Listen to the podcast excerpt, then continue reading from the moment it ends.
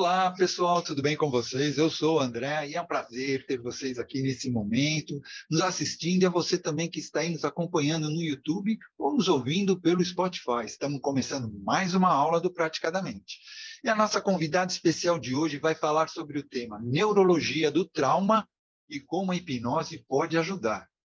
Então fique aqui conosco, que você vai ter a oportunidade de conhecer mais sobre o assunto e também conhecer a nossa palestrante, Viviane Castro, que é coordenadora do Departamento de Treinamento de um hospital psiquiátrico em Nova Jersey, nos Estados Unidos, e também instrutora de prevenção de suicídio, mudança de comportamento e desenvolvimento humano. Mas antes de passar a palavra para a nossa palestrante, eu gostaria de lembrar a todos que estamos nas mídias, como no Instagram, no Spotify, no YouTube, no Facebook e também no WhatsApp. Sigam praticadamente e compartilhem. E não se esqueça de dar o seu like e de se inscrever no canal. Tá? Então, Viviane, agora eu passo a palavra para você. Oi, boa noite, boa noite todo mundo. Boa noite para quem está nos assistindo vai nos assistir. Muito prazer, meu nome é Viviane. Estou aqui hoje para poder falar um pouquinho sobre trauma. Um, é um assunto que muitas vezes não é abordado dentro da terapia em si, né? Os terapeutas geralmente focam em pontos que o paciente ou o cliente lhes trazem e o trauma fica meio que abafado ali. Então, hoje estou aqui para poder explicar o que é o trauma, a neurobiologia, na verdade, do trauma e como a hipnose pode ajudar a com o tratamento em si, digamos assim, sobre o trauma e as situações que acontecem com as pessoas que podem ter efeitos longos durante o período da vida dessa pessoa.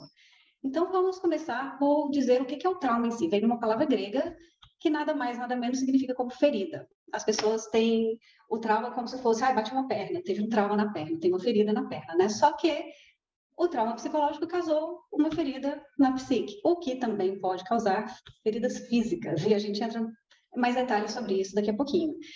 Então, em si, o que é o trauma? É quando uma pessoa experimenta um evento tão angustiante, ou uma série de eventos como abuso, é, uma violência sexual, desastres naturais, eu te passo a lista daqui a pouco, mas esse evento causou um impacto tão emocionante na pessoa de uma forma negativa que isso fica ali gravado na cabeça, né? As reações do trauma podem ser ah, acontecer de imediato, né? A pessoa se isola, tem medo de sair, como por exemplo, se você tem um acidente de carro que foi num dia chuvoso. A pessoa pode, por ali, duas, três semanas, não querer mais dirigir, porque tem ainda receio. Porém, se ela deixa de dirigir mesmo um dia de sol, aí já vira uma coisa mais preocupante. Existe também o pós-traumático, né? Que, na verdade, o estresse pós-traumático acontece, na maioria das vezes, só 20% das vezes. Que é quando esse trauma acontece e esse trauma em si vai debilitando a pessoa durante o período de vida.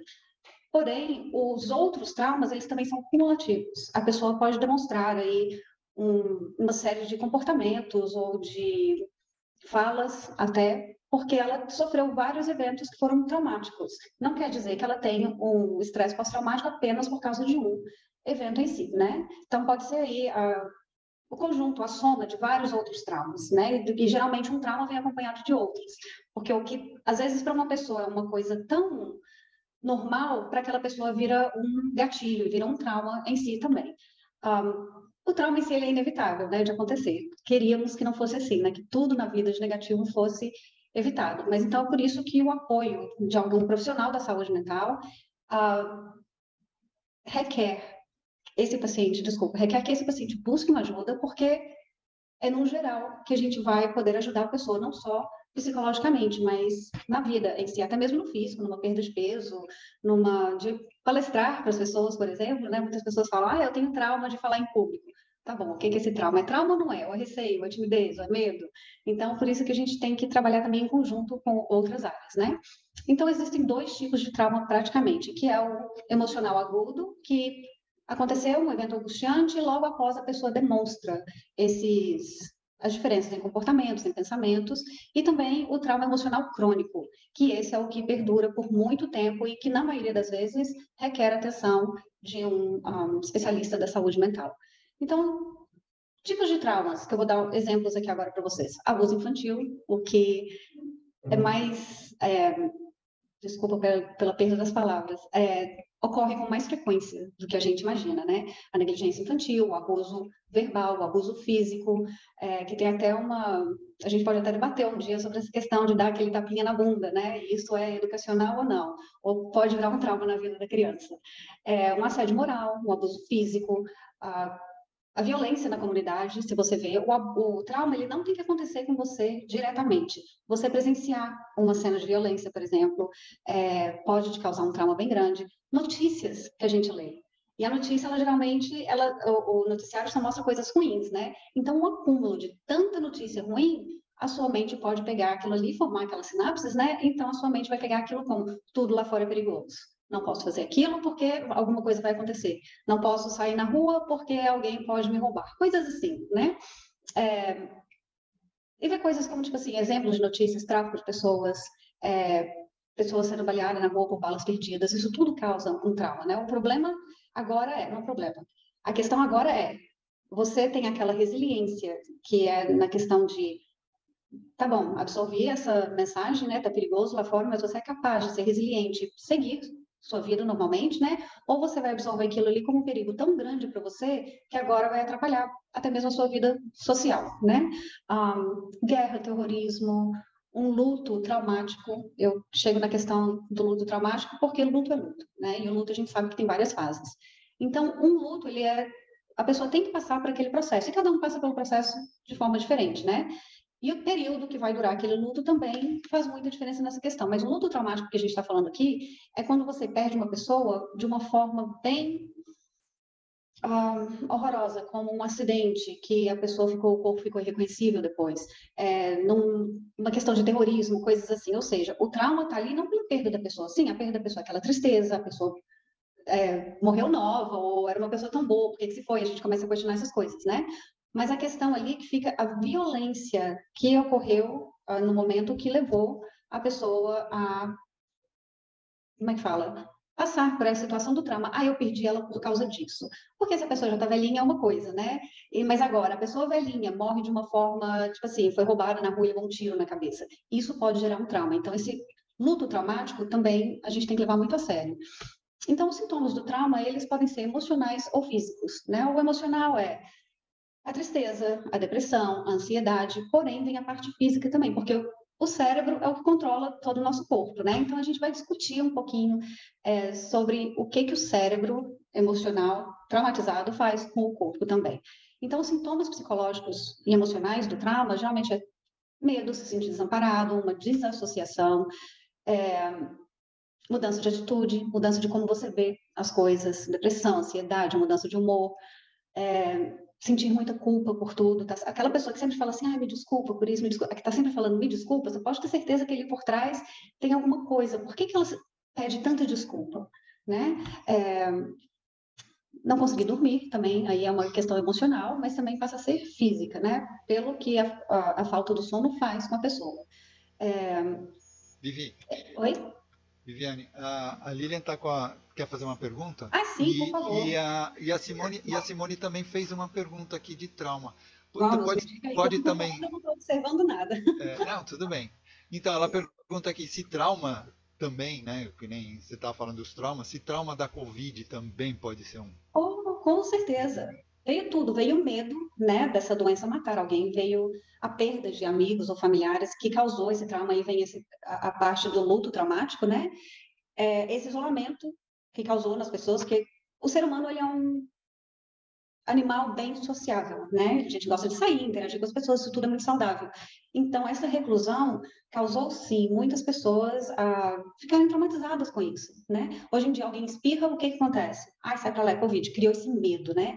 Em todo mundo. Então, sim, com certeza, o isolamento social causou muitos traumas nas pessoas. Tanto que eu ensino a prevenção do suicídio e os números só estão começando a sair agora sobre suicídio nesse período de dois anos do isolamento social. Claro que com suicídio, outro assunto que a gente pode trazer aqui para o PDM e para o pessoal que nos assiste, é, é uma sequência, um acúmulo de vários traumas na vida, né? Então, mas o Covid foi um que realmente foi um agravante para aquelas pessoas que já sofriam com até mesmo é, vício em drogas. Ele já não tinha aquelas condições de sair e comprar drogas, né?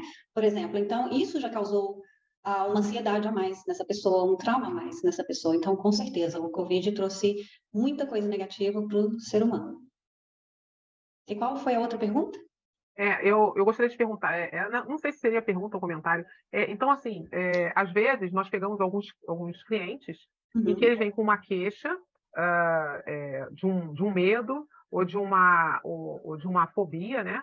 E aquela, uhum. aquele, aquele próprio modo que ele fica repetindo ou que ele se esquiva, aquilo ali é, já é, mostra um trauma, não é isso?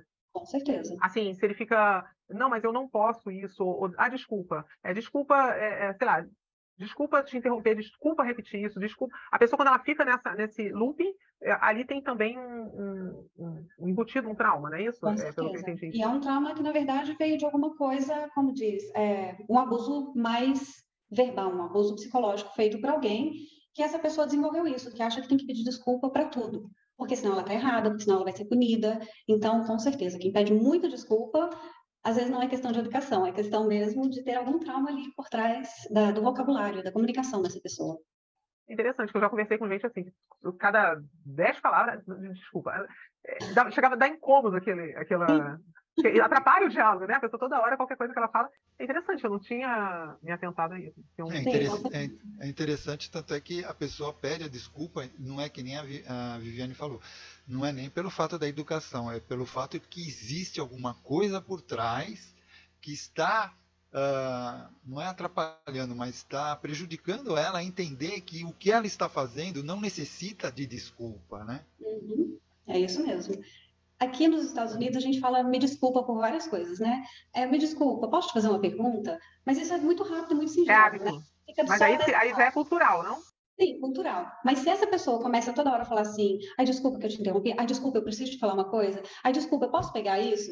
Aí já você vê que já é um problema, né? Eu estou achando interessante que a Simone colocou assim, e, e, entra a história também da gratidão, a pessoa que é grata toda hora fala gratidão, gratidão, gratidão. Será que isso aí é o quê? É um trauma ou é um, um, um sei lá, um, é, é, uma repetição que vira o que é isso? Nem sei, um vício? Caguete? Sim, pode ter virado um vício ou um medo por trás. Porque se você não é grato, alguma coisa de ruim vai te acontecer. Ah, né? É trauma. Então, um pouquinho da parte religiosa, né? Porque as pessoas foram ensinadas que elas têm que temer a Deus. O que é temer? É ter medo né? Ainda mais crescendo, ó, Deus está vendo o que você está fazendo. Aí a gratidão virou uma coisa tipo assim, ah, se você agradece, tudo de bom vem para você, mas você continua sendo uma pessoa ruim, não, não vai vir. Então, essas pessoas que têm medo, às vezes não é nem questão delas estarem agradecendo para o universo, porque realmente ter tido alguma coisa, ou, como é que fala? Aconteceu um milagre na vida delas, conseguiu o trabalho que queria, sim, gratidão, mas que fica com gratidão por tudo, agora pode ser que tenha ali por trás um medo também, né? Aí precisamos de mais é, informações para formar um contexto dentro se é um trauma ou não. Gratidão. Mais alguma pergunta? Podemos continuar? Podemos. Ok. Então, assim, é, só para continuar aqui, agora eu estava falando do, do, trauma, os efeitos psicológicos e agora os efeitos é, físicos que o emocional nos causa, né? O aumento da pressão cardíaca, quem tem ansiedade, né? Tem não, porque a gente não pode ter a doença para gente. Quem sofre de ansiedade, geralmente, o batido cardíaco, aquela dor no peito, nossa, meu Deus, vou ter um ataque cardíaco, né? E vem do nada. Aí você pergunta, ah, mas por que você está ansiosa? A pessoa não sabe, está lá no subconsciente, né? Ah, dores pelo corpo, tanto que a fibromialgia não tem de onde que vem, né? Nem os médicos sabem de onde que vem. E é muito engraçado que a medicina, ela nunca olha para o paciente para o lado psicológico. Hoje em dia, sim, os médicos estão voltando mais para esse lado, né? Mas também aí a solução é o quê? Dar remédios, né? Um ansiolítico. O que não é o ponto. A questão é de onde vem e como a gente pode cuidar disso, né? Então, a fibromialgia, maior parte das vezes, porque sim pode vir de alguma outra doença e isso é apenas um sintoma. Mas ela como doença em si, eu acho um pouquinho de absurdo. Não sou médica, não sou cientista, mas um pouquinho de absurdo, porque uma vez que a gente, nós como hipnoterapeutas, a gente começa a focar na dor e, e tratar a dor da pessoa, muda já não sinto mais essas dores. E principalmente quando a gente trabalha na questão da depressão, da ansiedade, do trauma, a, a, gente nem precisa trabalhar com a dor em si, a dor de repente some, porque foi o cérebro que estava mandando essa enxurrada de hormônios para o corpo e o corpo não sabe o que fazer com aquilo ali. E fora que, quando você tem um trauma, é, o seu corpo dá sinais para o seu cérebro, porque o nosso cérebro quer fazer o que, que a gente aprende muito? De manter vivo, né? Aí, de repente, está um dia lindo, você vai sair, e, ai, não, não vou, aí dá aquele frio na barriga, né? Ai, não, não vou, tô sentindo uma coisa ruim. às vezes é só o seu cérebro te falando assim, não, aquilo lá, você não gosta de fazer aquilo, não é legal para você, aconteceu aquilo com aquela pessoa, porque ela foi, porque ela fez, isso no, no, subconsciente. Eu gosto de falar que o cérebro conversa com a gente, mas quando a gente fala assim, fica até estranho, né? Mas sim, o seu subconsciente te trazendo tudo isso. Você não pensa conscientemente, mas o subconsciente manda lá, tudo para seu corpo, né? É, os músculos tensos, tanto que eles falam que o músculo do pescoço, quando você está muito estressada, você já sentiu aquela dor aqui assim nos ombros, nesse músculo? É um estresse que vem da mente. Não é porque você foi lá na academia, fez exercício, né, correu uma maratona, a perna começa a doer. Não, é do cérebro mandando isso para o seu corpo. É, dificuldade em dormir, e o que é bem interessante, eu já vou entrar com a parte da hipnoterapia aqui nesse momento. Eu acho muito legal quando a gente trabalha nessa questão da insônia, que a pessoa não consegue dormir, né? Mas o mais interessante é que, pelo menos no meu caso, vocês me dizem se vocês tiverem casos parecidos, é sim, deu certo por um tempo. Depois a pessoa volta e fala, ai, mas eu voltou. Ontem eu dormi só três horas, na outra noite só dormi duas. É importante saber de onde está vindo essa insônia, né? Pode ser que a pessoa tem sonhos relacionados ao trauma, pode ser que está ali embutido, né? Ai, se você dormir, você não vai estar é, acordada porque eu estou aqui para te manter vivo e você dormindo, a gente não vai saber o que, que vai acontecer, a pessoa fica em estado de alerta, né? Então, a gente precisa ver se tem algum trauma ali por trás, para voltar depois é, que a gente conseguir trabalhar com trauma, nessa questão do sono, né? De ajudar a pessoa a ter noites mais tranquilas e prolongadas com o período de descanso, né? A mente precisa, a mente não dorme, mas ela precisa descansar, né? É mudança de apetite, o que eu já tive clientes que vieram para poder tratar a questão da obesidade, né? Ah, eu preciso emagrecer, eu quero emagrecer. Sim, a vontade está ali.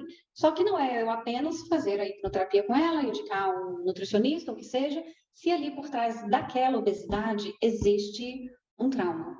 Então, é muito importante a gente sempre tentar ver, porque não, nem tudo também é trauma, né? Também não vamos exagerar. Mas ali por trás, quando que a pessoa começou a comer descontroladamente? Quando que a pessoa passou a ter mais vontade de comer doces?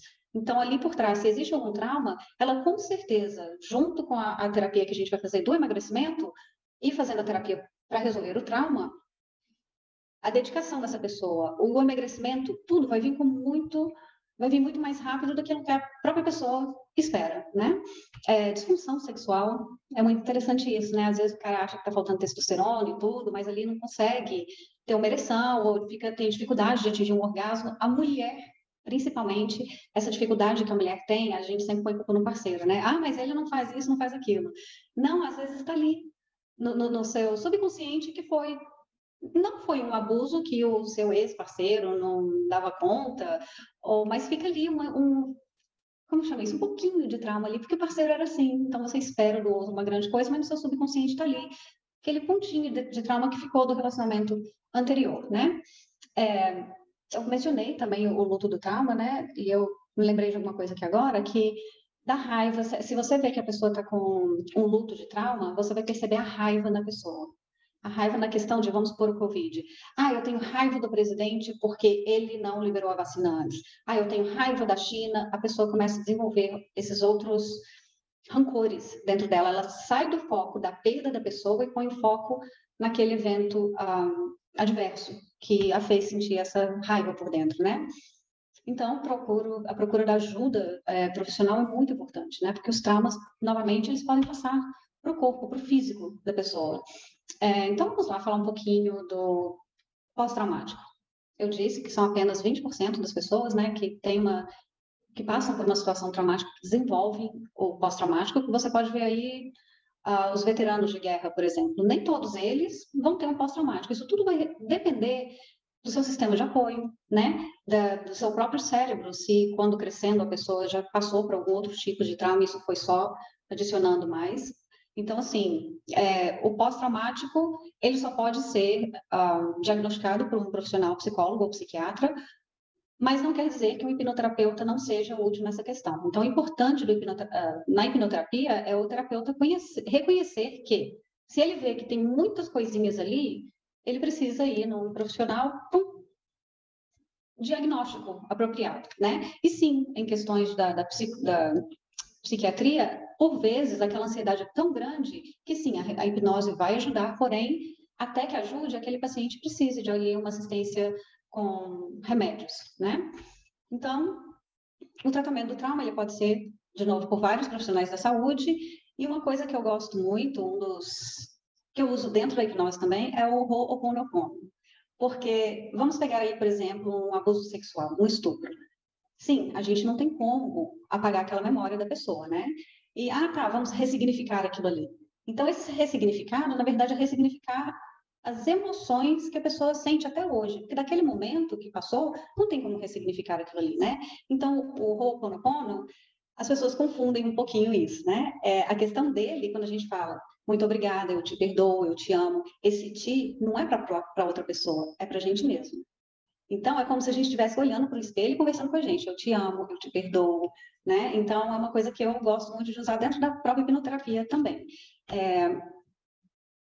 Então, assim, vamos falar um pouquinho da neurobiologia do trauma. Então, diante desse fator tão estressante, o hipocampo e a amígdala, que são inundados pelos hormônios de estresse, né? Então, quando ocorre um fato tão importante, o hipocampo, ele praticamente que para de processar a memória. E a amígdala fica ali, né, dando sinal, perigo, perigo, e nesses sinais que elas dão, aquela enxurrada de hormônios que vão é, sendo jogados dentro do nosso corpo, né? Então, ele, quando o indivíduo não consegue processar aquela é, experiência traumática e que aquele trauma acabou, não vai acontecer mais, não é, as chances de, de você ter o mesmo acidente de carro no mesmo dia chuvoso, no mesmo local, é um enquanto, um bilhão. Então, assim, ela não consegue processar nada disso, isso fica ativo no cérebro, ou seja, ela formou essa conexão neural muito forte. Um, então, é por isso que, por vezes, o trauma, ele não é mostrado é, fisicamente, psicologicamente, imediatamente, ele pode ser processado depois, porque, de novo, aí vai que ele vê uma notícia que teve um acidente de carro e ele percebeu que lá naquele acidente que teve também foi um dia chuvoso, aí aquilo ali só vai fortificando aquela conexão neural, né? Então, é, as áreas que são afetadas, vamos falar do, do corpo físico agora, dentro de um, de um trauma, é o tronco cerebral, tá? O sistema de memória, que está aí incluindo o hipocampo, amígdala, o, o cortex frontal, é assim que fala, é, o sistema de memória, né? São esses aí que eu mencionei. Aí vem vários. Por isso que eu acho importante, todo hipnoterapeuta não precisa se formar em neurociência, mas conhecer o cérebro em si e o que cada parte do cérebro representa, os hormônios e os, as químicas que eles produzem e o efeito de cada química no corpo. É, então, o, o, sistema endócrino, muito importante. Essas dores que a gente sente no corpo, essas dores musculares, é o sistema linfático o sistema linfático, dá, o cérebro dá aquele choque no corpo, né? Porque quando, quando acontece uma coisa que sim, o cérebro tem que nos proteger. Tem um leão ali, preciso fugir do leão. Todo o seu sangue vai para as suas extremidades, por quê? Porque você precisa de sangue e energia ali nas suas pernas para poder correr, né? Então, o resto do sistema linfático não vai dar conta daqui a pouco, que você já está num lugar seguro, de balancear tudo aquilo ali e filtrar todas essas toxinas que esses hormônios levaram, mandaram para o corpo. Então, você consegue começa a sentir dores musculares. Um exemplo, você, alguém aqui já sofreu algum acidente de carro? Que nada aconteceu, mas foi só um acidente, um susto? Não, mas eu sofri um, um, assalto que foi bem traumático. Aquilo ficou ressoando na minha cabeça durante muito tempo. Ah, uhum. moto, né? Barulho de moto. Eu não podia ouvir barulho de moto que aquilo acelerava o coração. Ah, dava mais um tempo. E logo depois disso, seu corpo sentiu alguma coisa? Você sentiu algum cansaço, alguma dor muscular? Cansaço, muito cansaço. É, uhum. É, um, parece que tinha acontecido, eu tinha feito algum esforço. É... Na academia, né? algum esforço muscular. É. é. Isso tudo é resposta do seu cérebro para o seu corpo, né? Tipo assim, é, às vezes pode estar até te mandando esse cansaço, que eu, tipo assim, eu estou precisando descansar. Isso aqui está vindo muito, essas conexões estão me fazendo cansada, e manda alguma coisa para o seu corpo, né? Então, assim, é, geralmente, depois de um acidente, depois de um trauma desse jeito, o corpo sente dor, é que vem aquelas dores musculares, mas nada te aconteceu. Mas você sente aquelas dores porque foi essa enxurrada de adrenalina, cortisol que estão no seu corpo, que agora o corpo, o sistema adrenal não está sabendo o que fazer com aquilo ali, né? Então leva um tempinho para ele poder conseguir é, equilibrar todas as suas químicas novamente. É, ah, também tem. Fala. Viviane, é, quando você fez a pergunta, tanto a, a Simone como o Sidney disseram que tiveram o acidente e a Maria Inês levantou a mão. Talvez ela queira fazer uma pergunta. Vamos lá, fala aí. Eu, quando bati com o carro, eu não me machuquei, mas a minha amiga se machucou e machucou bastante do lado dela. E passou algum tempo, eu sentia, eu achava que né, o Gustavo estava com dois anos, né, com 5, 23 anos atrás. Foi onde eu tive a síndrome do pânico. porque do nada eu achava que um carro ia vir e passou, já tinha passado um tempo do acidente, mas agora, vendo você falando, deve ter sido isso mesmo. Do nada eu começava a achar que um ônibus vinha e ia matar o meu filho. E assim, eu sempre achava que era com o Gustavo, o ônibus ia vir, que eu morava numa rua que passava muito ônibus, e eu achava que o ônibus ia perder a direção, e eu não... aí parei até de ficar com ele andando na calçada de Velotrol, e uhum. parei, não queria mais ficar lá na calçada, e depois, logo depois, eu tive a síndrome do pânico. Tá vendo? Isso já pode ser... É. Já pode ser caracterizado como um pós-traumático, porque demorou muito tempo que você continuou com esses pensamentos e, e, você transferiu o trauma. Tá bom, já que a sua amiga que se machucou e não foi você, agora você transferiu para o seu filho, né? A preocupação agora era uma outra pessoa. Então, com certeza, isso é já resolveu, né, Inês? Tem mais medo ainda? Não, passou, graças a Deus. Poxa, é, mas foi horrível, a cena do pânico, para mim, é a pior coisa. Eu passava mal de nada, eu dormindo, eu passava mal. Uhum. Acordava com ataque cardíaco, o coração acelerava, assim, eu deitada, dormindo, daqui a pouco eu tinha que ir para a clínica. Eu morava perto do lado quase da clínica, e o médico que falou, né, falou assim, falou, Gilmar, falou assim, ela não está, não tem problema no coração. Uhum. Tem um processo de estresse, o estresse dela está muito alto. E aí ele, no, no, início, ele me dava uma injeção, melhorava, e aí eu começou, ele parou de me dar injeção. Eu ia lá, ele só, só conversava comigo, passava, eu vim embora, eu conseguia dormir. Mas foi horrível. Provavelmente foi isso, foi depois da acidente. Perfeito. Isso, até esse próprio médico foi uma terapia tanta, psicologicamente falando, né? Sem, é, sem ser um psicólogo, às vezes, por vezes, o próprio médico consegue te ajudar nessas questões. Né? Daqui a pouco eu te dou um exemplozinho do, de um caso de trauma com um dentista, como o dentista foi capaz de resolver um caso de trauma com essa criança. Mais alguém? Mais alguma pergunta? Algum comentário? Sim, ah, o André, o André Villa, ele falou também aqui, olha, que ele teve um, um caso desses, né, de, de um acidente, ele teve essa experiência, que diz ele que nem o sedativo no hospital pegou no dia seguinte. Sim. Né? E ainda tomei tapa na cara, boa noite pra todo mundo. Ainda tomei uns tapas na cara, daí perceberam que eu tava em choque. Aí levaram pro hospital, pararam de aplicar o sedativo porque já não tava em excesso no organismo. Mas uhum. é, eu ainda passei a noite toda acordado, mesmo sedado. Fui dormir tipo meio-dia do dia seguinte. Mas daí também.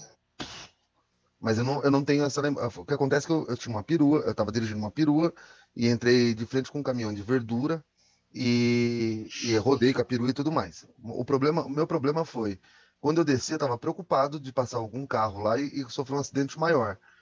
Quando a polícia rodoviária é, me perguntou se o Rabecão já tinha buscado o motorista da, da perua, eu entrei em choque.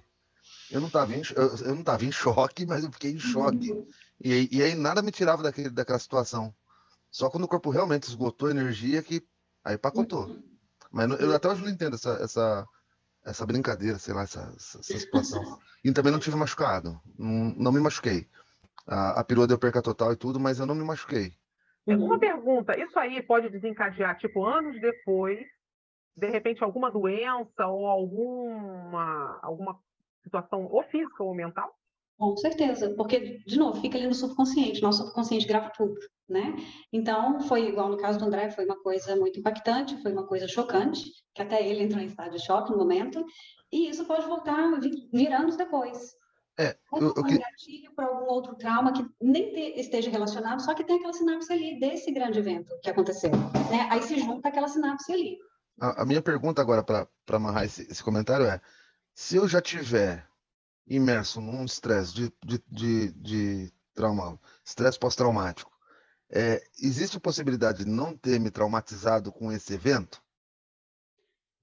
Peraí, eu não entendi. Se for um estresse pós-traumático por algum é, outro. Porque eu não consegui ainda é, trazer para a consciência o acidente.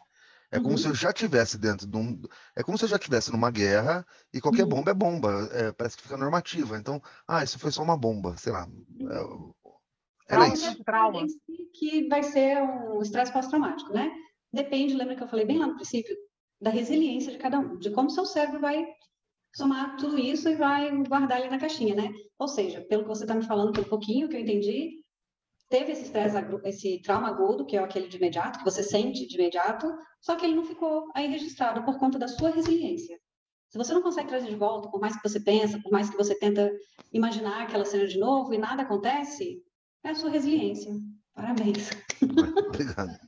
É uma coisa excelente, né? Porque a gente acha que todo trauma vai traumatizar, não é por aí. É, só, só para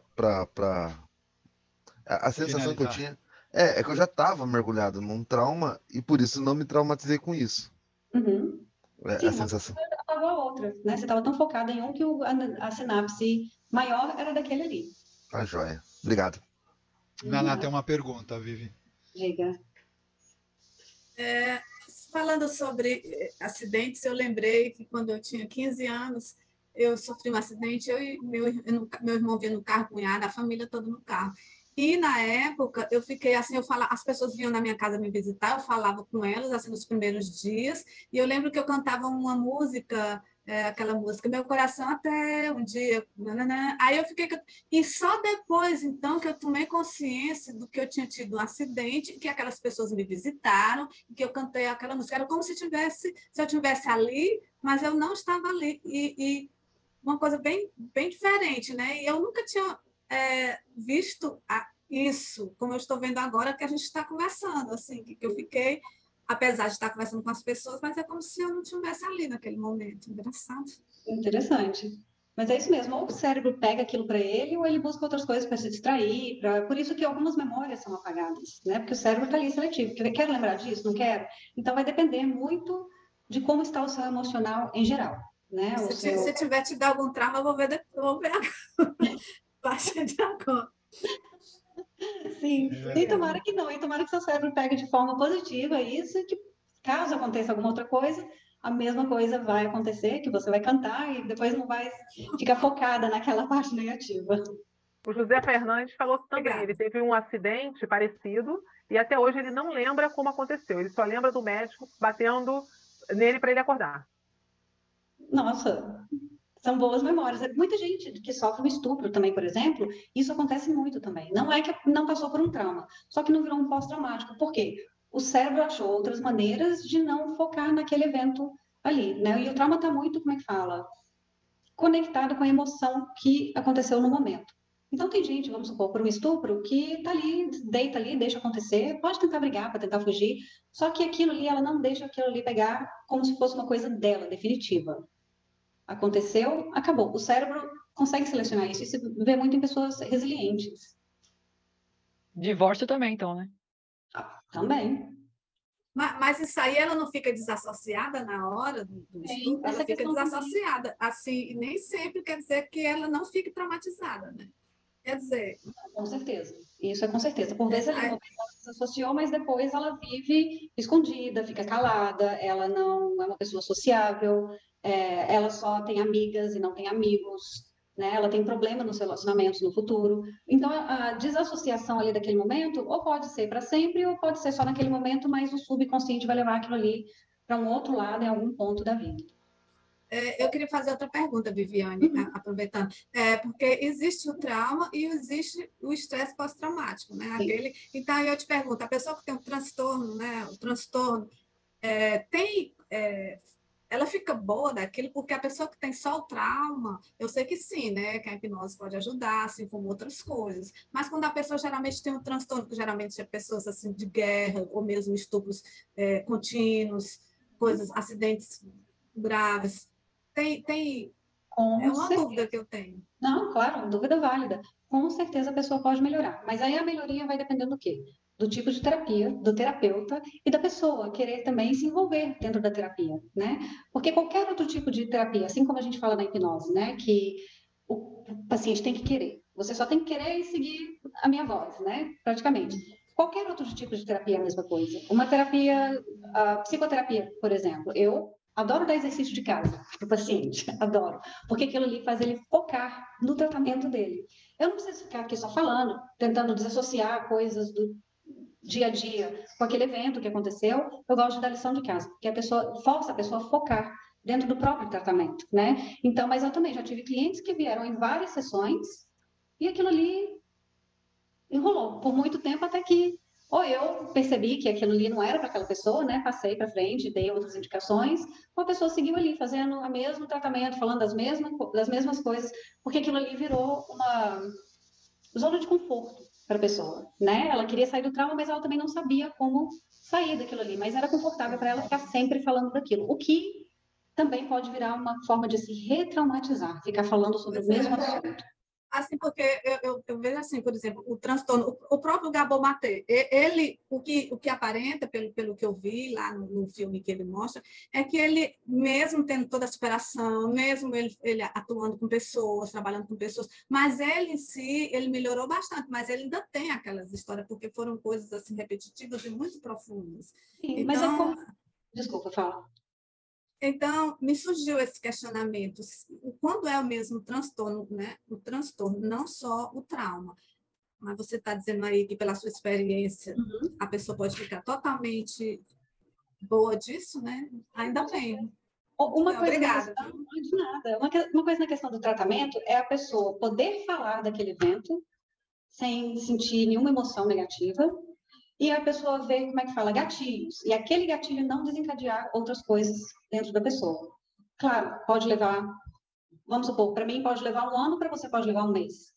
Vai depender muito de outros eventos que aconteceram na vida da pessoa, a personalidade da pessoa e o quanto a pessoa está envolvida dentro do seu próprio tratamento.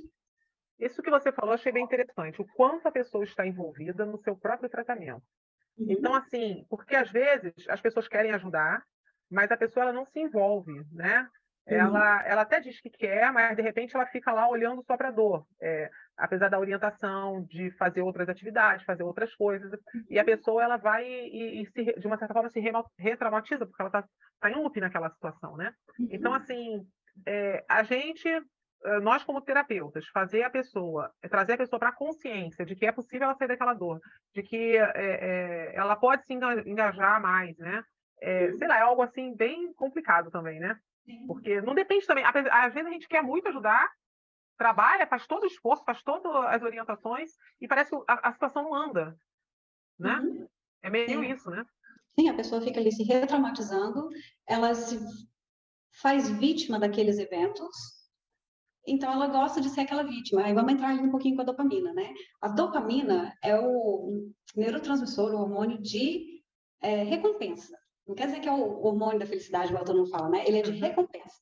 Então, se aquela pessoa está ali falando, falando, falando, deu um alívio para ela, foi uma produção de dopamina que ela teve. Então, naquele momento, deu aquele alívio. Então, ela quer falar de novo, porque falar de novo vai dar aquele alívio naquele momento. Aí, ela, aquilo ali vira um vício, dela ficar falando, falando, falando, sentindo aquelas emoções todas de novo, e o cérebro pega aquilo com o quê? Ah, eu tive cinco minutos de alívio, então vou fazer de novo. Só que a dopamina, ela não dura para sempre, né? A gente tem que fazer e repetir para poder ter mais é, produção da dopamina. Aí a pessoa começa a falar mais e mais e mais, ao invés de falar por 10 minutos, agora ela está falando por 20, ao invés de falar por três vezes por semana, ela está falando cinco vezes por semana, aí virou um vício, aquilo ali, né? E teria medicamento para ajudar nessa situação também? Como tomar um medicamento para ajudar para você poder implantar a terapia, vamos dizer assim, né? O medicamento ajuda a pessoa a suspender um pouco aquela situação, para você é, conseguir colocar e, e, e, e acender a, a percepção dela e aí depois disso aceso e criar um novo hábito, uma nova rotina, ela é, é, você ir tirando o medicamento aos poucos para que ela consiga se manter sem a medicação. É, Sim, eu não sou médica, mas por tudo que eu leio e no trabalho também, né? Seria no caso um ansiolítico, Uhum. Seria, às vezes, um caso de um remédio para dormir, para a mente poder dar um tempo para o próprio corpo, né? Porque às vezes a pessoa não está dormindo, então o cérebro pega aquilo ali como que, ah, vamos falar porque a gente vai pôr isso para fora, talvez hoje a gente consiga dormir melhor. Então, por isso que é muito importante quando você percebe que a pessoa tem pequenos traumas, pode até não ser um pós-traumático, um estresse pós-traumático, indicar um terapeuta, principalmente um psiquiatra, que possa ali medicar a pessoa, que isso vai ajudar no tratamento uh, terapêutico em geral e principalmente com a hipnose, né? Trazer a pessoa para o foco, porque se ela veio até a terapia, quem é o foco? É ela, ela está querendo cuidar de alguma coisa, né? É, e o que acontece muito com. Eu não sei como chama no Brasil, peraí. Talk therapy. É a terapia que a pessoa só fica falando, geralmente com um psicólogo, com um psicanalista, né? É... Psicanalista, eu acho que Sim. a pessoa fala, fala muito é psicanálise. Sim, então a gente, os terapeutas. Tipo, te, tipo terapia conversacional. Isso, isso mesmo.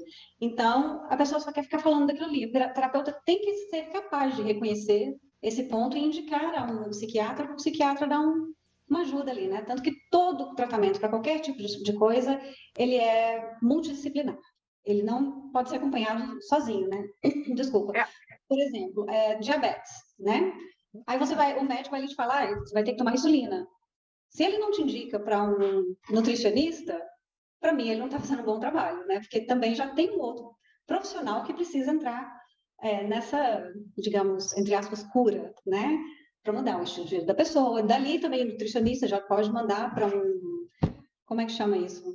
Não sei, é, treinador, né? De academia, ela vai precisar fazer um exercício físico e tudo mais. Então não adianta só um terapeuta ficar ali batendo naquilo, escutando a pessoa falando tudo sempre, ah, eu não consigo dormir, ai, mas eu tenho muita palpitação, e não dar indicação para um outro especialista que vai ser capaz de agregar no tratamento da pessoa. Interessante. O José Fernando ele falou assim, a pessoa acaba achando que o que é, é bom para ela, né? A pessoa acha, acha que aquilo né, é, é bom para ela, né? Uhum. Sim, mas nem tudo que a gente acha que é bom para a gente é bom, né? É verdade. é verdade. Sim, eu amo praia. Nem muito sol também não é bom para gente. Eu acho que é excelente, mas não é. Exato.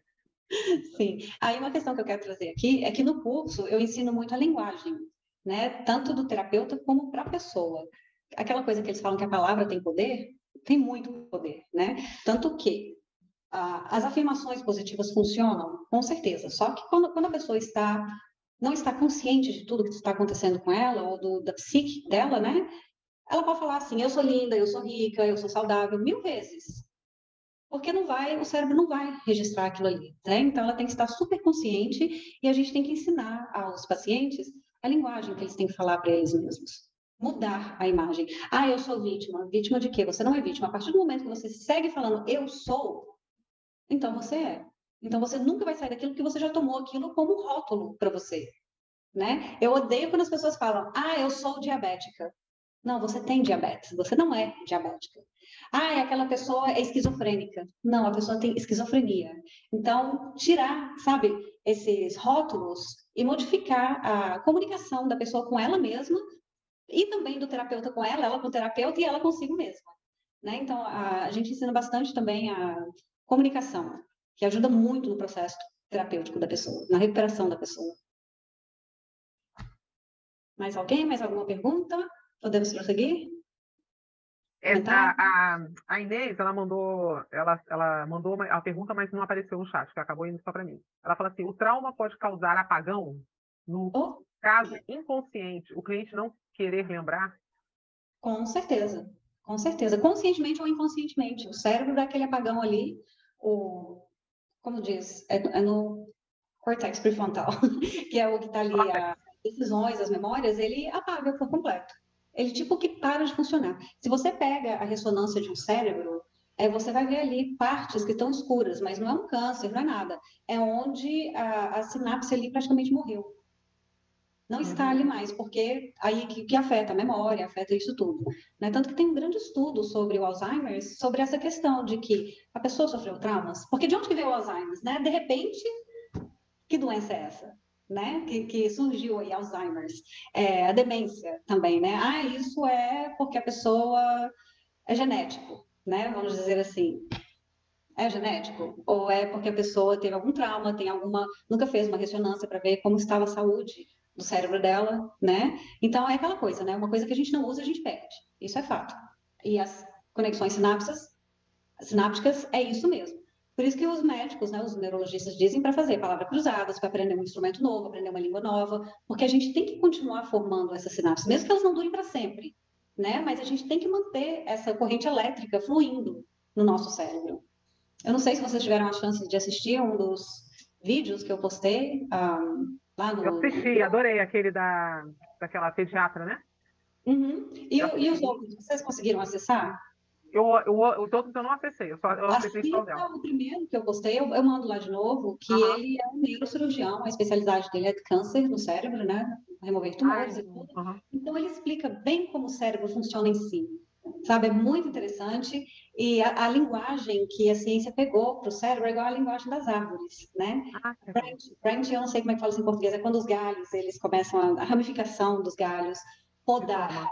É, você tem poda a árvore, né? O cérebro também ele poda as sinapses. Então, tudo muito a ver com a natureza. É muito interessante. Ele dá uma aula de neurociência, assim, simples e em 40 minutos. É bem, bem educacional o vídeo dele. É, teve, teve, uma live aqui que foi comentado justamente isso. Você comentou, né? E o parece que o Irmo também tinha falado de um exemplo do que do, do índio lá que, que, quando ele ia cortar a árvore primeiro ele dava uma machadada na numa árvore que não ia ser cortada para que uhum. ela uh, pudesse fazer que as outras não sofressem. Uhum. Era uma coisa assim, né? Então, Sim. É interessante. Então, Agora... O nosso cérebro é importante a gente conhecer ele, porque, de novo, né, afeta o corpo. Só um pouquinho, só uma... Para você ver o quanto o cérebro é interessante, é, vamos supor que o médico tem que tirar um tumor, né, de alguma parte do seu cérebro, e ele acha um lugar no cérebro que ele pode perfurar sem causar danos nenhum. Só que às vezes ele tem que ir para algum lugar que vai causar algum dano, né? E um deles é a linguagem. É muito interessante, tanto que se a pessoa fala duas ou mais línguas, por isso que eles acordam o paciente. Eles só põem o paciente para dormir na hora de cortar, então depois eles acordam o paciente, o paciente está consciente e ele fica conversando. Então, na hora que o, que o médico encontra a, os pontos de onde estão a linguagem da pessoa, aí ele vai ver por onde que ele pode passar, né? O, instrumento ali. Se ele vê que é numa área que é onde está as linguagens, ele pergunta para o paciente que língua você vai escolher ficar, que uma delas vai se apagar. É muito interessante. Olha só que interessante.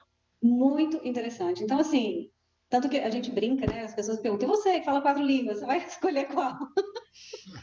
É interessante. Ah, eu separei os vídeos para ver, mas não vi, não. Depois vou dar uma olhada. Interessante. O nome dele é, é Dr. Jundial, uma coisa assim. Ele é um neurocientista e cirurgião, neurocirurgião. Interessante também traumático, né? Se você for perder, você sabe quatro linhas e vai ter que perder línguas e vai ter que perder três, é. É o contrário, né? Quantas dá para colocar lá mais?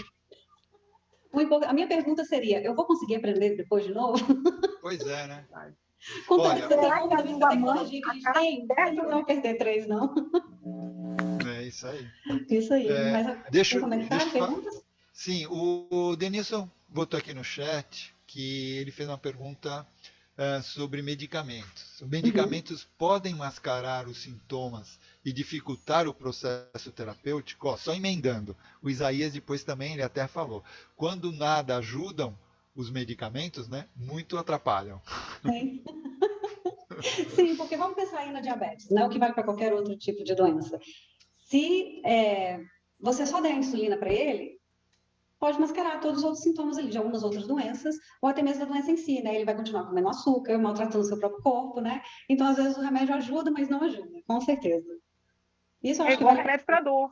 É igual remédio para dor. Se você tomar muito só remédio para dor, a dor, às vezes, ela está dizendo tem algo que não está legal, que você tem que cuidar Sim. de alguma coisa, né? Exatamente. É, é, porque fala muito da medicina moderna, que é questão disso, tudo é remédio né? Mas aonde está o ponto da questão? O que que está levando aquela dor, aquela queda de pressão, aquela, como é que fala, enxaqueca? O que que está levando aquilo? Mas não, a gente é só remédio. Ah, enxaqueca? Seu primeiro sintoma? Então tá ali, toma um remédio para enxaqueca. Tem alguma coisa mais ali por trás? O corpo está dando sinais, né? É, enxaqueca tem algum é, alguma coisa que liga muito com enxaqueca, dor de cabeça, essas coisas? Ou algum trauma muito? Um trauma, sabe? É, problema de coração, principalmente nas mulheres, tá, mulheres? O primeiro sinal, uh, não o primeiro, mas um dos mais relevantes para a mulher é enxaqueca. É, é. Pode estar indicando algum problema no coração. Se está ali, durou dois, três dias e começa a vir com frequência, pode ser um problema de coração. Pressão alta, por exemplo. Primeiro sinal é o quê? Dor de cabeça, né? Então, dor de cabeça pode ser indicação de várias coisas. Por isso que não é bom colocar sintomas ali no Google. Porque tudo é tipo assim, nossa, eu tô morrendo. E as pessoas têm mania de se consultar no Google, né? Sim, muito. É bom ir ali se informar, né? é. né? E saber o que você vai falar para o médico, as perguntas que você vai fazer, mas é, palpitação, dor de cabeça, são tremedeiras, são sintomas de várias outras coisas, né? Então a gente tem que tomar muito cuidado com isso. Sempre vai ao médico, sempre vai ao especialista. Não está satisfeito com a resposta, procura uma segunda opinião. É. Né? Podemos seguir? Sim. Então, já que a gente está dentro dessa coisa de dor de cabeça pressão alta, vamos falar um pouquinho do cortisol. Né? O cortisol, na hora que o amígdala ali, né, começa a dar sinais, é uma enxurrada de cortisol que vai para o seu corpo.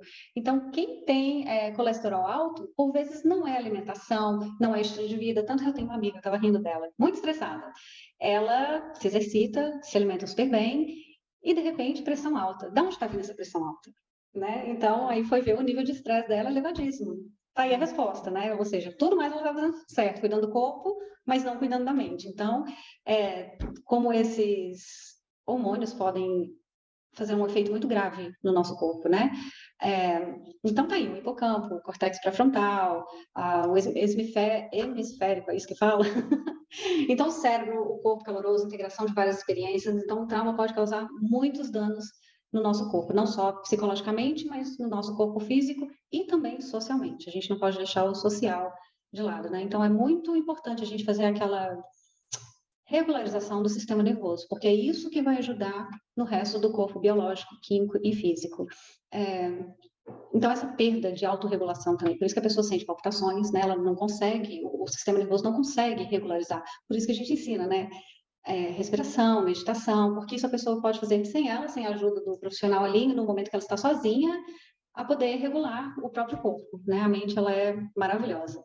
Então, é, a aprendizagem pode ser afetada também, além da memória, né? A pessoa passa também a não aprender, é, mesmo memorizando, tentando memorizar aquilo ali num dia e vai ter uma prova no outro dia, ela não consegue lembrar nem na hora da prova. Geralmente, quem memoriza agora, até 24 horas depois ela lembra, né, do que ela memorizou.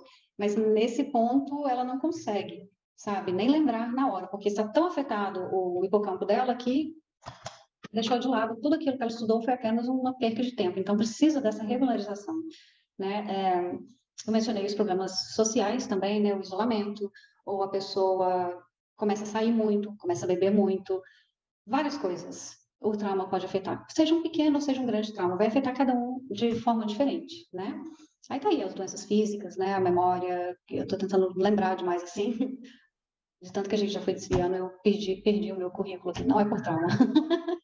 Então, vamos lá falar como que a hipnoterapia pode ajudar é, nos traumas. A gente sabe que a hipnoterapia tem vários benefícios, funciona com a maioria, a maior parte das pessoas, de novo, a pessoa tem que querer, né? Tem até um mito que eles falam que a pessoa não é hipnotizável. Não, não é certo isso. Todo mundo é hipnotizável. Por quê? Como que a gente sabe disso? A gente precisa entrar naquela onda, né, da cerebral, que é aquela mesma onda de quando a gente dorme, todo mundo dorme. Então, todo mundo é hipnotizável. O problema é a resistência que a pessoa tem na hora de entrar num transe ali, na hora de fazer aquele relaxamento profundo. Pessoas estressadas, na maioria das vezes, não vão conseguir fazer aquele relaxamento profundo. Uma pessoa que sofreu um, um abuso sexual, por exemplo, ela pode ter dificuldade de fazer todo esse relaxamento, principalmente se a gente pede a pessoa para fechar os olhos, né? Aí a pessoa pode estar com medo, o que, que essa pessoa vai fazer comigo, vai me atacar, vai me estuprar, vai... Então, pode, ela pode reviver esse trauma ali no momento terapêutico, uh, que é suposto ser terapêutico, né? Então, gente como nós, como terapeutas, a gente tem que ter um olho muito sensível para esses casos, principalmente se elas trazem coisas que são realmente violentas, até mesmo de só escutar, ah, eu fui estuprada, ah, eu ouvi o meu pai matando a minha mãe, coisas assim que são bem aberrantes, tá? Então, assim, ajudar, né, na, a pessoa a fazer relaxamentos, até a gente poder conseguir chegar num nível de confiança com a pessoa que ela vai conseguir, é, vai se permitir a entrar nesse processo da hipnoterapia, né? Então, Outra forma, que é o que eu acho muito legal, é a gente trabalhar em outras áreas antes de chegar nessa área traumática, né? Porque, vamos supor, a gente começa, pode começar a trabalhar com sono, com ansiedade, antes de entrar na ressignificação desses eventos traumáticos que mudaram a vida da pessoa. A elevação da autoestima, então a gente pode ir ali contornando até a gente entrar no centro da, do problema maior. Né? Porque às vezes esse problema maior vai causar outros probleminhas, né? É, a reconstrução daquela narrativa que a pessoa falou para ela mesma. Por isso que a comunicação, a forma que a gente fala, também é muito importante. Então, em casos assim de traumas extremos, principalmente se você tem aquela violência envolvida, é, o tom da nossa voz é importante, as palavras que a gente usa é muito importante.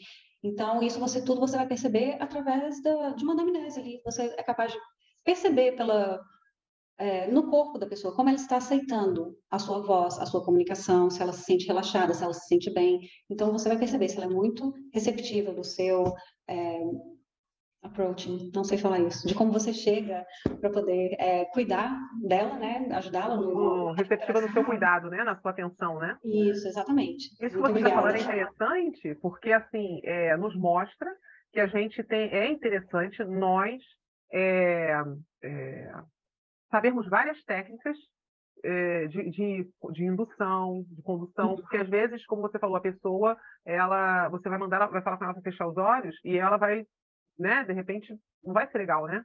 Então, uhum. é, é, bem interessante isso que você falou, de, né?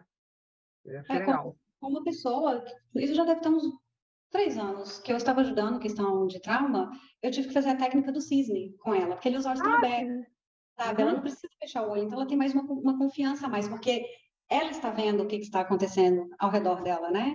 Então, é aprender várias técnicas para você, como um bom terapeuta, ser capaz de ajudar a pessoa. E, se não, ser capaz de indicar a um amigo, a um outro profissional que você saiba que vai ser capaz de ajudar, né? Ou vai lá e aprende a técnica. né? Então, assim, porque, vamos falar, voltar aí um pouquinho de trauma em relação aos terapeutas. Alguns terapeutas podem se traumatizar porque a nossa função é o quê? Eu sou apaixonada por essa profissão, apaixonada. Eu quero muito ajudar as pessoas. E quando você não consegue ajudar?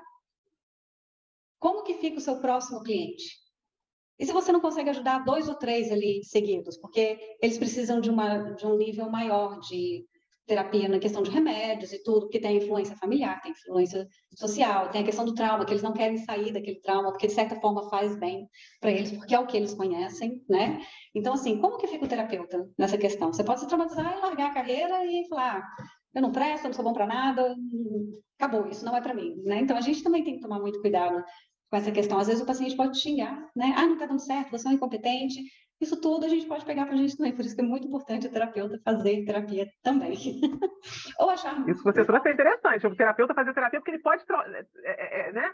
No processo, Sim. né? Porque às vezes eu vejo terapeuta assim, não, mas eu não trabalho com isso há muito tempo, e é tipo como se estivesse uhum. imune, e não é bem assim, né? Sim, não é por aí. Fora que a gente, como pessoa, a gente também já sofreu alguns traumas.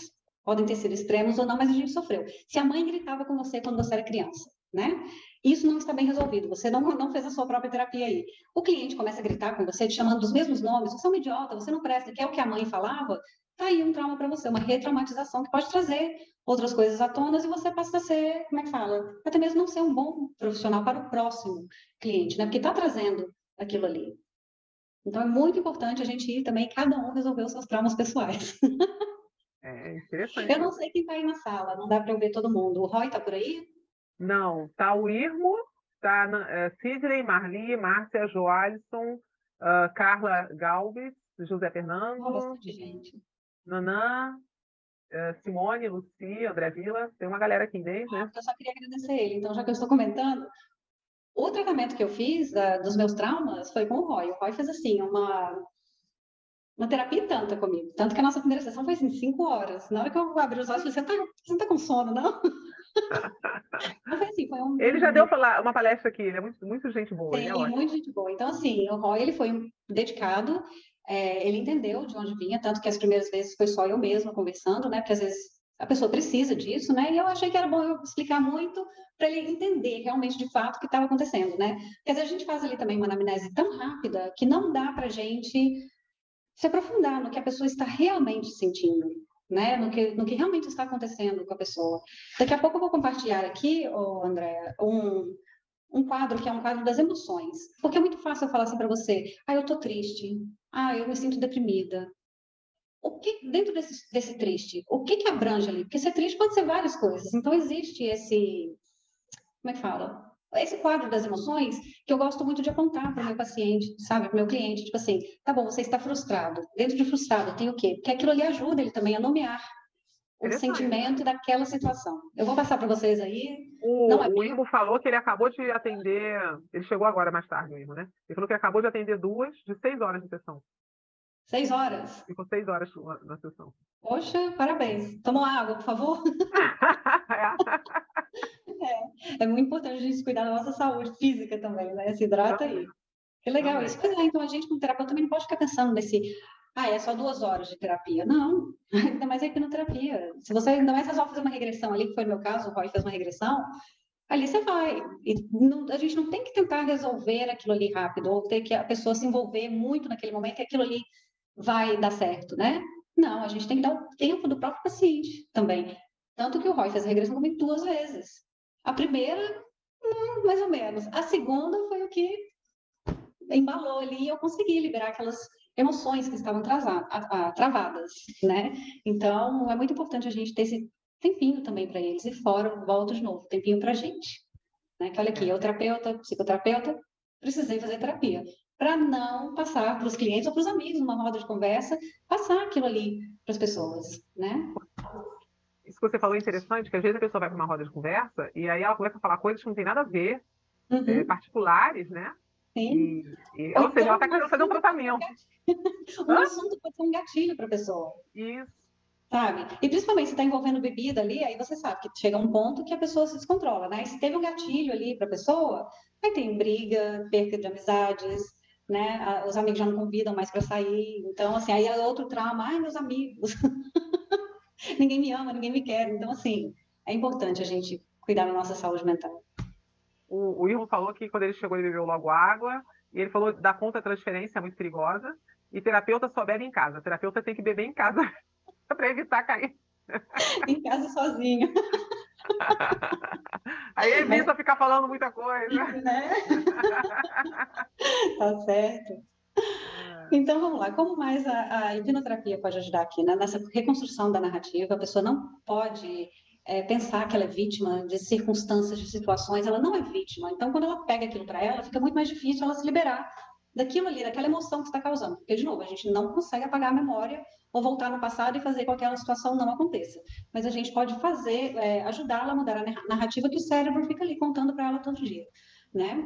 É, que é importante a gente mostrar para o nosso cliente que eles têm controle da própria vida, né? Às vezes o pensamento não, porque os pensamentos intrusivos vêm. Só que a gente ensina ali técnicas para eles, para acabar com os pensamentos intrusivos e tudo, mas é muito importante a gente trabalhar na autoestima daquela pessoa para ela saber que sim, ela tem controle da própria vida. Eventos vão acontecer, porque alguns são muito inesperados, com certeza, só que a gente não mora naquele evento. Né? Então, é a vida que segue, né? Assim, a pessoa morre, sim, passa o luto, vida que segue. Isso também vale para qualquer tipo de trauma. É... E o fortalecimento desse autocontrole que a pessoa tem. Então, novamente, como a hipnoterapia pode ajudar? Nesse sentido, sim, tem um trauma, uma coisa bem grande ali, porque às vezes você pode acessar diretamente o trauma e ajudar com aquilo ali. Desculpa. Mas, por vezes, a gente tem que ir à volta. O que, que o trauma fez com o corpo da pessoa ou na vida social da pessoa que está atrapalhando tanto que a gente não está conseguindo acessar aquele, aquela causa maior, né? Então a gente começa ali pelos lados, né? Se a pessoa não sai, se a pessoa não se arruma, se a pessoa é tímida, tudo isso a gente pode ir resolvendo ali até a pessoa já ter também aquela confiança em si mesma e no terapeuta que a gente pode ir se aprofundar naquele ponto, né? Uma cláusula que eu gosto de trazer aqui, nem sei se é cláusula, não é cláusula que fala não. Um ponto muito importante, vou dizer assim, que eu quero trazer aqui na questão da regressão, é que dependendo do trauma que a pessoa sofreu, eu não recomendo, eu particularmente não recomendo uma regressão de imediato. Porque dependendo do que o trauma fez na vida da pessoa, como está o psíquico da pessoa, dentro ali da, da hipnoterapia ela pode se retraumatizar de novo. Ou dar um significado ainda maior para aquele evento do que ele realmente foi. Né? Porque na regressão ali a gente pode chegar a um ponto, vamos supor que foi um estupro, a voltar àquele ponto do estupro, né? Então isso é muito perigoso se a gente, se a pessoa já não tem é, autoconfiança, autoestima, se a depressão já não está ali, a ansiedade, se, ela, se a gente já conseguiu ajudá-la em várias outras áreas. Eu achei interessante o que você falou, porque é, é, a gente fortalecer primeiro a, a, o cliente, a pessoa, né, como você falou, vendo pon os pontos, né, e depois uhum. de fortalecer, chegar no tal. E a gente explicar isso para o cliente, porque às vezes tem gente que chega e, e, já até fala assim, não, eu quero fazer uma regressão para ver se eu resolvo logo isso. Tem, porque tem pessoas que acham que regressão é salvação. Clientes, né, já chegam assim que regressão é salvação. Fazer uma uhum. regressão para ver logo isso. E a é. pessoa, ela não está estruturada então, assim, se, a pessoa, se entrar com, com a regressão, pode ao contrário, né? Sim. Em vez de ajudar, né? Eu, eu acho que talvez daí venham algumas queixas que eu já ouvi de pessoas que falam que não gosta desse negócio de hipnose porque fez uma regressão com alguém e foi horrível. Ou uhum. fez uma e foi horrível. Eu fico pensando, mas como é que foi horrível? Esse, agora que você falou isso, me alertou que se foi horrível, de repente foi isso. Ela foi numa pessoa que a pessoa não teve essa delicadeza essa atenção, esse olhar né, terapêutico, de uhum. primeiro estruturar para depois é, é, entrar com a regressão. Com certeza. Em alguns casos, pode não ter sido uma coisa tão violenta assim quanto o estupro, né? É bom você fazer uma regressão de momentos bons. Sim, sim. Coloca ali, faz a sinapse dessas emoções boas, da felicidade, daquela adrenalina gostosa que a gente sente, né? Para a pessoa sentir tudo aquilo ali de novo, dos momentos bons que ela teve na vida dela. Acabou. Essa é a sessão da pessoa por hoje fez ali aquela sessão, reforçou os, as conexões sinápticas do, do bem, digamos assim, e depois, para as próximas sessões, você começa ali a trabalhar para o outro ponto. É engraçado, o Irmão falou assim, regressão só espontânea. Recomendo os estudos de, da doutora Ed Fiore. É, eu gosto também de trabalhar com a regressão espontânea. Assim, você está fazendo lá e de repente foi. Eu não, eu não gosto muito de fazer essa coisa provocativa para chegar, na, entendeu? Eu acho que ele é, é mais funcional, porque é sinal, muitas vezes, que a mente da pessoa a, já está preparada para aquilo. Sim. Porque, né? A mente vai aonde ela está preparada, né? É, é igual foi no meu caso, né? Eu fiz, o Roy fez essa regressão espontânea, chegou no momento que eu tô assim, não, não dá, não consigo sabe? Então, eu tinha consciência também, porque eu sou terapeuta, eu sei o processo, né? Eu sei o que vale, o que não vale, e o Roy, como terapeuta, também foi excelente de reconhecer aquilo ali, tá bom. Vamos começar, já que a gente está aqui dentro, vamos começar a resolver outra coisa por aqui, né? Ou trazer coisas boas nessa questão, mas eu também concordo com essa parte aí. Se for fazer, tem que ser uma espontânea. É, eu acho, eu acho melhor. Agora, eu já passei uma situação em que eu fiz, fui fazer uma positiva, e assim, porque a pessoa queria alguma situação, queria, queria né? É, aí eu fui fazer uma positiva, um, uma situação feliz e tal, fui fazendo aquela, né? E a pessoa foi para uma situação com nada positiva. Uhum. Foi uma situação complicada ali, né? No final Sim. das contas, eu consegui, assim, né? Eu acho que a pessoa, é, é sabe aquelas pessoas que vêm sedenta para para passar, né? Uhum. E foi uma situação complicada aquilo ali, porque você vai, faz uma, uma situação feliz, a pessoa vai para uma que não tem nada a ver, ou Sim, é complicado. É. Pois é, mas um, a gente tem que ter noção dessas coisas, saber, né? E ter técnicas para também. É, não Como é que fala? Dentro de uma técnica, de cintura... regressão, se precisar entrar numa outra e mudar o caminho ali, a gente precisa ter, estar atento para isso. Então, e a gente tem que falar uma coisa, só um minutinho. É, uhum. A nossa mente mente, né? Uhum. Aquele trauma que a gente sofreu, dependendo de cada pessoa, ali a dopamina que está sendo criada, ou ela pode diminuir quando ela te conta sobre trauma, ou ela pode assim exagerar como se fosse o fim do mundo que aconteceu com ela, né? Então a gente tem que ter muito cuidado, por isso que eu acho que quando a gente descobre que a pessoa sim tem um trauma, que é o que está afetando outras áreas da vida dela, é saber realmente a que ponto aquilo ali é verdade, se ela está aumentando ou diminuindo aquilo ali. É, é, é interessante. Você falou, Vivi, Viviane, é. você falou que estava querendo compartilhar é, é, na tela ou compartilhar no chat? Ah, deixa eu ver se eu consigo por aqui. É, eu posso mandar aí no chat. Na tela, tanto faz. Deixa eu Não, então, se você quiser, pegar por aqui. Se quiser é. fazer... Oi, apareceu? Apareceu. Ah, apareceu Isso. agora. Ah, tá. Eu vou colocar o link aí no, no grupo ah, aí. Dá para vocês verem? Aham. Uhum. Tá. Então, aqui, por exemplo, como você está se sentindo hoje? Ah, eu estou me sentindo calma. O que, que é calma? Você está confiante, você está carinhoso, e dentro desse aqui, íntimo, você está sensível, ou você está excitado. Então, são várias coisas dentro de um é, sentimento ou emoção que a pessoa está falando ali na hora, né? Então, eu gosto de ter essa tabela aí, porque ajuda a pessoa a expressar realmente qual sentimento que ela está é, tentando expressar. Porque a gente, nós somos muito limitados, né? Ah, eu já estou feliz. Por que? O que aconteceu? Como você está se sentindo feliz? Não, você está excitado, você está alegre, você está exuberante, você está, sabe? Tem tantas coisas dentro de um sentimento que a gente se limita tanto àquilo ali, achando que só aquele sentimento vai conseguir explicar tudo, né? Que a gente está realmente sentindo. Igual quando você fala assim, nossa, eu estou furiosa. Por que está furiosa? A pessoa geralmente acha que está o quê? Está brava. Não, ela está ali indignada e ela passa a ficar ali distante, né? Ou ela está ali hostil e ela começa a ser mais sarcástica, ou ela se volta para o silêncio. Eu acho muito importante ter isso aí para ajudar na comunicação e a gente entender melhor o sentimento das pessoas, principalmente que a gente trabalha mais com a emoção do cliente, né? Então, bem importante ter isso aí. Esse gráfico parece o gráfico da radiestesia. Eu tenho uns. Deixa eu ver se consigo colocar no chat aqui. É, imprime ou não sei, se quer colocar como um quadro, aumenta aí, leva uma gráfica. É, eu acredito que se você pegar um gráfico desse, colocar na mesa e o pêndulo, ele vai funcionar também. Eu vi a Lilian falando sobre radiestesia, ele Sim. vai dar representação emocional do seu cliente. Uma boa ideia. Deixa eu pegar aqui e colocar Colocar aqui. no WhatsApp? Ah, peraí. Ah, é no grupo, né? Do WhatsApp? Tem como Isso. colocar lá? Oh, deixa eu ver se dá pra... Colar lá, né? Lá também. Eu estou tentando colar aqui. Mas é só você colocar ali no, no, Google, tabela das emoções, que vai aparecer isso aí, vai aparecer umas quadradas também, mas a minha favorita é essa aí, porque como tem essas ramificações, né, é, ajuda a pessoa a ter uma visão. É, mesmo o terapeuta ajuda a ter uma visão melhor do que a pessoa está tentando é, expressar ali. É, eu gostei da dica, hein? Uhum. Não, eu tive uma experiência com, essa, com esse negócio de regressão. Foi revelador, foi muito legal.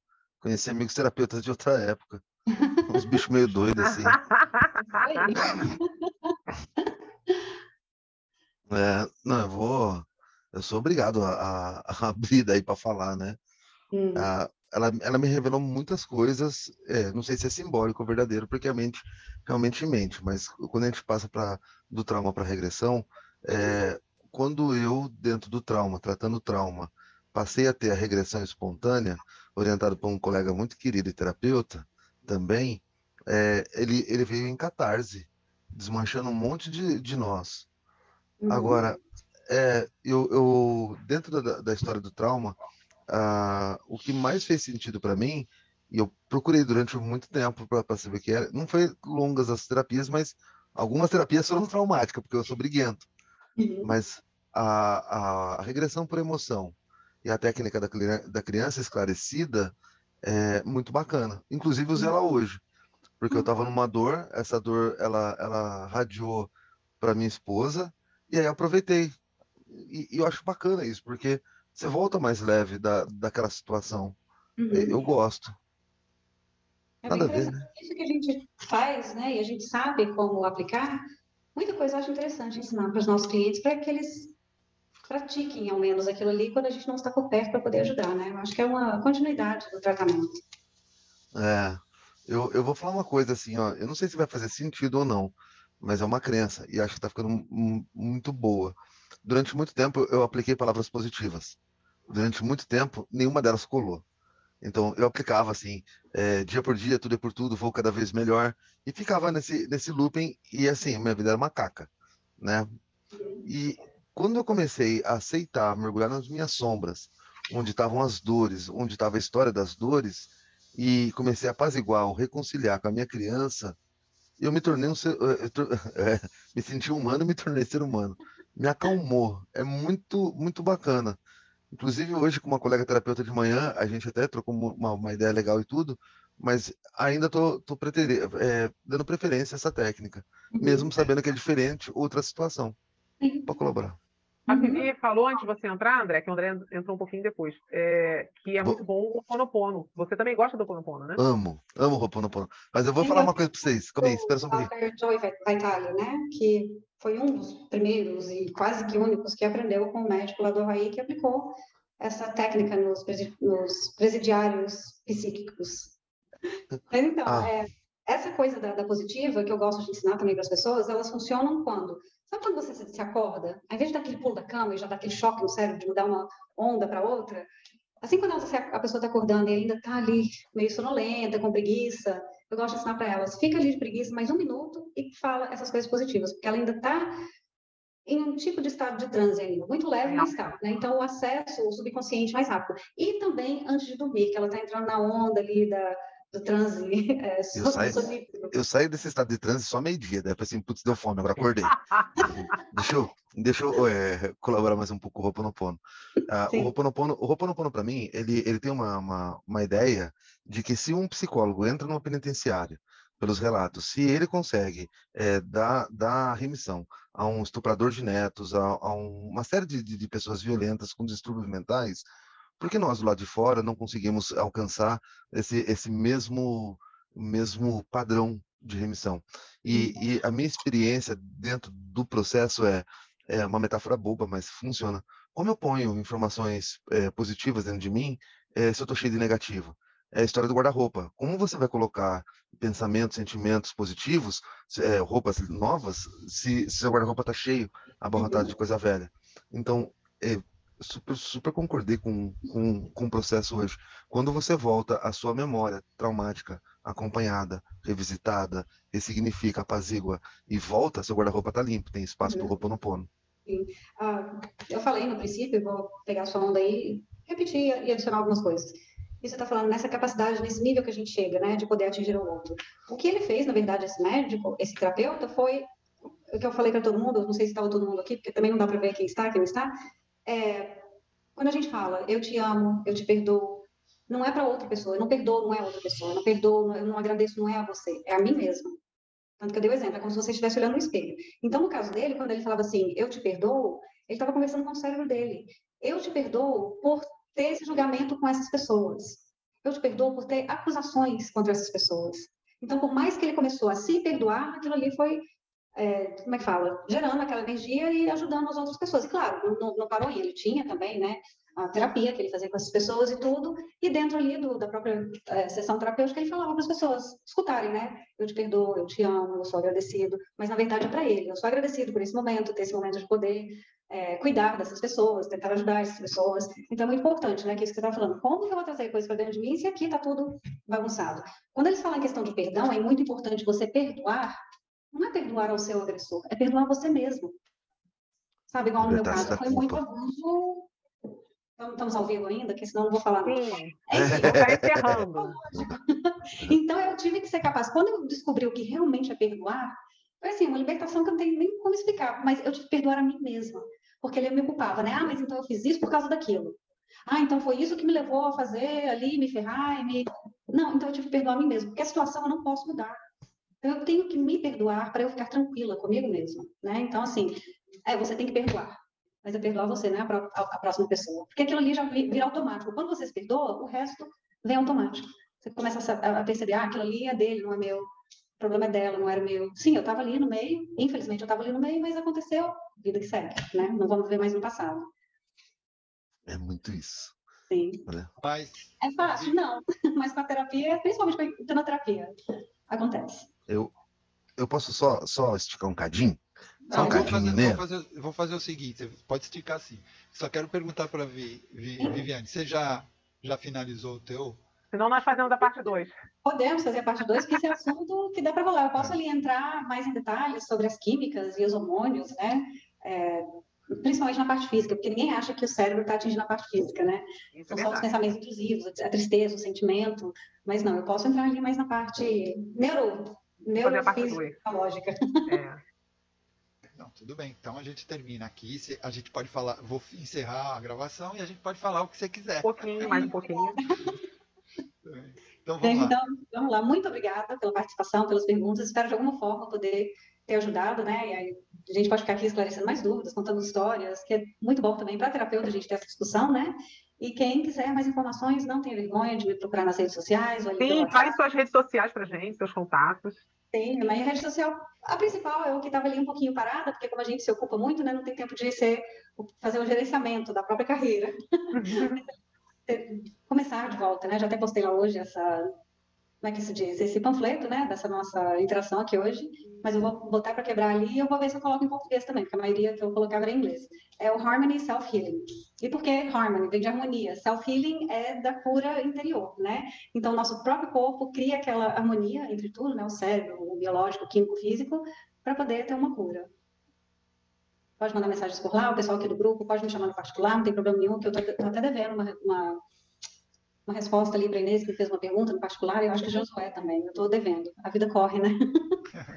Mas, gente, muito obrigada pela participação, as perguntas, e estamos aqui sempre para ajudar uns aos outros e ao próximo. Perfeito. Eu vou fazer o seguinte, eu deixo essas suas redes sociais, eu vou deixar na descrição aqui do, da, desse vídeo que vai ficar gravado. Tá bom? Uhum. Então, tá bom. Pessoal, estamos encerrando mais uma aula sensacional, mais uma aula sensacional que tivemos aqui. E eu quero agradecer em nome do Praticadamente a Viviane, a nossa palestrante de hoje, e a todos que estão aqui presentes, a você que está aí assistindo no YouTube ou no Spotify. Não se esqueçam de curtir, de compartilhar e de se inscrever tanto no YouTube como nas nossas redes sociais. Tá? E assim juntos podemos fazer a diferença e transformar a vida das pessoas. Então vamos nos despedindo e a gente se vê na nossa próxima aula do Praticadamente. Até lá, pessoal!